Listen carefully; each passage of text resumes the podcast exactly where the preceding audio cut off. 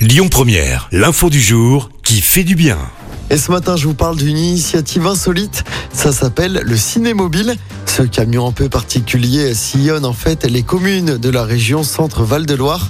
Et si d'apparence il n'a pas grand-chose hein, de différent d'un camion classique, une fois qu'on rentre à l'intérieur, on découvre une salle de cinéma avec des fauteuils rouges et une ambiance cosy. Le but est bien proposer des séances de ciné dans des communes plutôt rurales où il n'y a pas forcément de structure. Le cinémobile sillonne plusieurs communes avec au moins trois séances par village pour un tarif de 6,50 euros avec une carte de fidélité. Le but, rendre accessible le cinéma. Écoutez votre radio Lyon Première en direct sur l'application Lyon Première, lyonpremière.fr et bien sûr à Lyon sur 90.2 FM et en DAB+. Lyon Première